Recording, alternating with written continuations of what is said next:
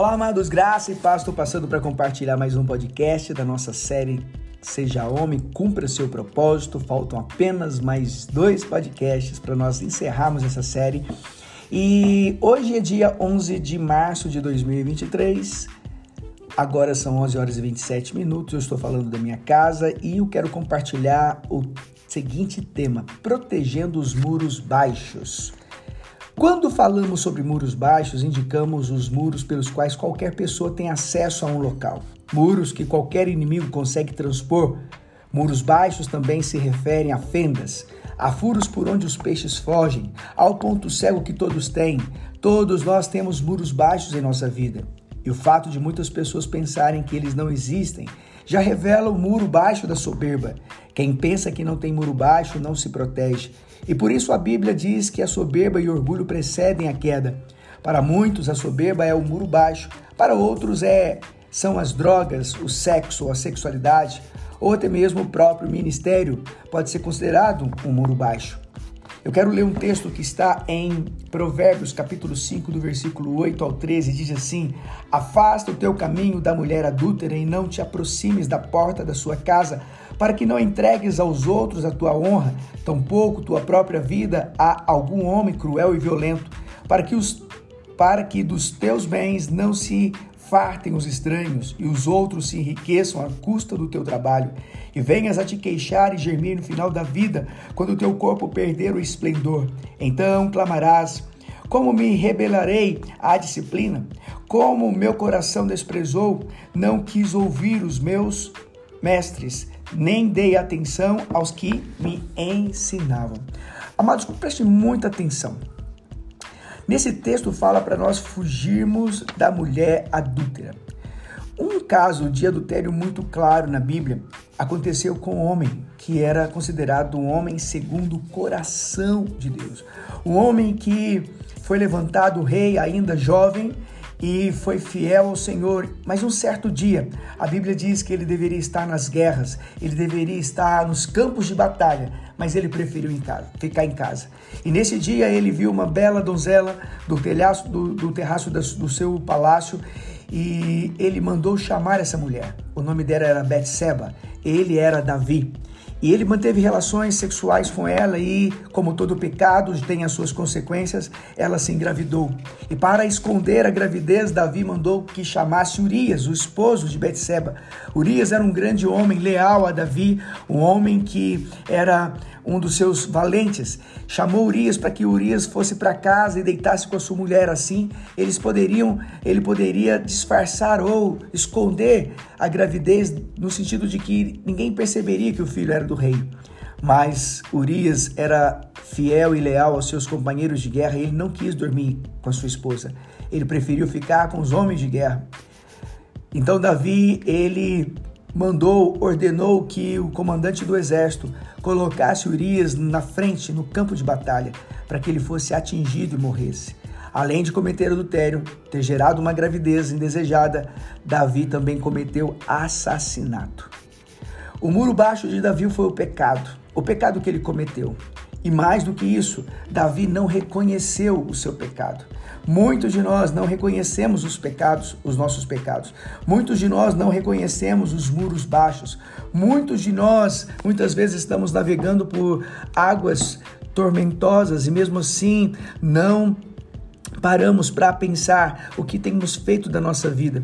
Muitos homens têm se enveredado pelo pecado da pornografia, do adultério, da masturbação têm se enveredado pelo, pelo pecado da mentira, da soberba, da arrogância, do roubo, do furto, da corrupção. São muros que estão minando a vida deles. Muros também do ativismo religioso. Muitas pessoas acabam se entregando ao ativismo religioso e o ativismo religioso é comparado a uma dependência química. É viciante é viciante receber aplausos pelo que se faz. É sedutor estar na plataforma com o microfone.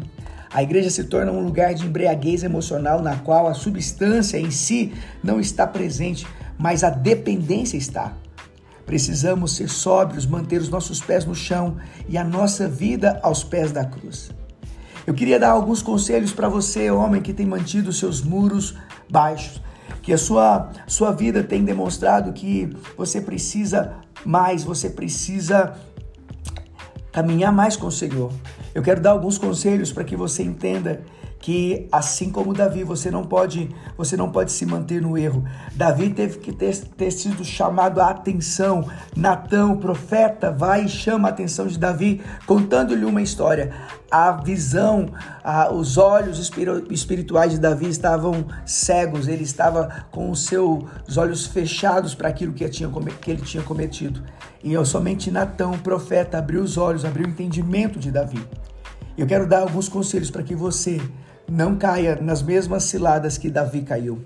Para que você e muitos outros homens não caiam nos mesmos erros. O primeiro conselho é desenvolva o hábito de prestar contas. Meu irmão, nós não devemos andar sozinhos, nós devemos caminhar com outras pessoas, abrir o nosso coração, falar do que está acontecendo. Aquele que não confessa o pecado dificilmente confessará uma tentação. O segundo conselho é que você tenha uma senha, né? Que a, que a senha na sua casa, no seu celular, no seu computador, seja a mesma senha para tudo e que a sua esposa tenha acesso.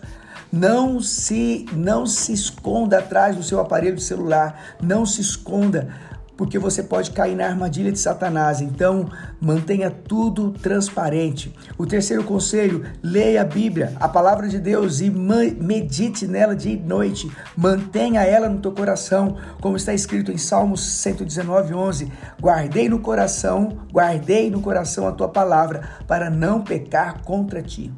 Nós guardamos a palavra de Deus, não para discutir teologia, mas para não pecar contra Deus. O quarto conselho trata o pecado como Deus trata. Deus ele abomina o pecado, então nós devemos abominar o pecado. Não caia na cilada de relativizar o pecado. Pecado é pecado. Quinto conselho é e se for necessário fugir, devemos fazê-lo. Ou seja, se você for necessário você ter que fugir da aparência do mal, então fuja. Não podemos ser tolos, não devemos pensar que é possível baixar a guarda, porque venceremos. Não vamos vencer. Muros baixos são muros baixos. Nós precisamos, nós precisamos fortalecer. Precisamos nos fortalecer. É importante disciplinar os nossos olhos, tomar cuidado com aquilo que vemos. Não devemos fazer nada em segredo, pois não existe nada em segredo que não venha à luz. Cedo ou tarde, tudo será descoberto. Não devemos condenar aqueles que caem, pois quem pensa estar de pé deve cuidar para que não caia. Precisamos evitar ambientes que nos aproximam de portas pelas quais não devemos entrar. Existem portas que nós não devemos entrar. Existem portas que a entrada nelas vai nos levar à perdição. Por isso, preste muita atenção, que possamos andar com o Espírito Santo, reconhecer que não deveríamos ter entrado por nenhuma porta que Deus não, não se agrada, manter o nosso coração puro. Eu oro para que aquilo que te traz esperança alcance o teu coração, que você que esteja ouvindo esse podcast possa ser tocado possa ser tocado. Eu quero abençoar e profetizar o resgate de cada um que está sofrendo as consequências por um dia ter entrado por uma porta que não deveria entrar. Que o Senhor possa nos resgatar, nos trazer de volta e abrir porta certa para as nossas vidas, para que a nossa vida seja restaurada.